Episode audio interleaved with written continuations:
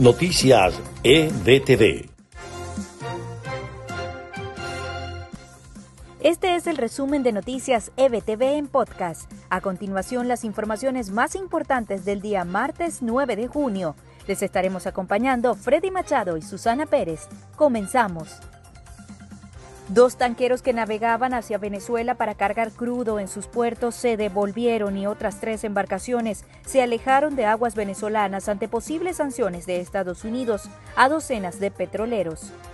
El presidente encargado de Venezuela, Juan Guaidó, descartó elecciones en el país con las condiciones absurdas que pretende imponer el régimen de Nicolás Maduro. Hizo un llamado a activarse en las calles para generar presión interna contra el régimen. El abogado constitucionalista Alan Brewer Carías aseguró que la decisión del ilegítimo TSJ de Venezuela sobre la supuesta omisión legislativa para poder nombrar un nuevo CNE no tiene ningún basamento jurídico. Denunció que desde el 2003 el régimen venezolano se ha encargado de evadir la Constitución para conformar el poder electoral a su medida.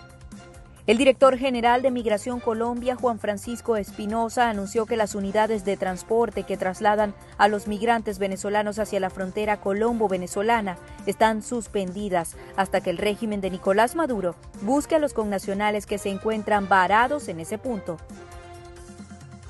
Y en notas de Estados Unidos, la Guardia Costera decomisó más de 10.000 kilos de cocaína y 3.000 kilos de marihuana en aguas internacionales del Caribe y en el este del Océano Pacífico, valorados en más de 438 millones de dólares.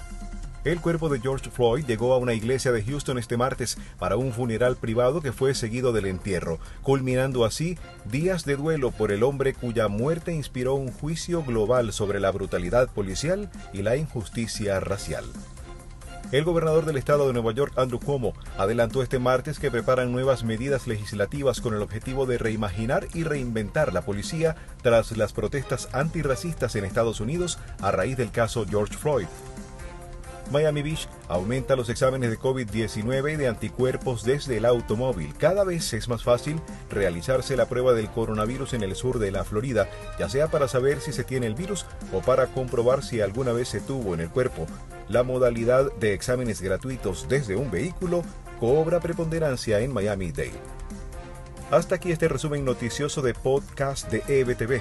Presentamos Susana Pérez y Freddy Machado. En la producción, María Gabriela Rondón y Marife Soto.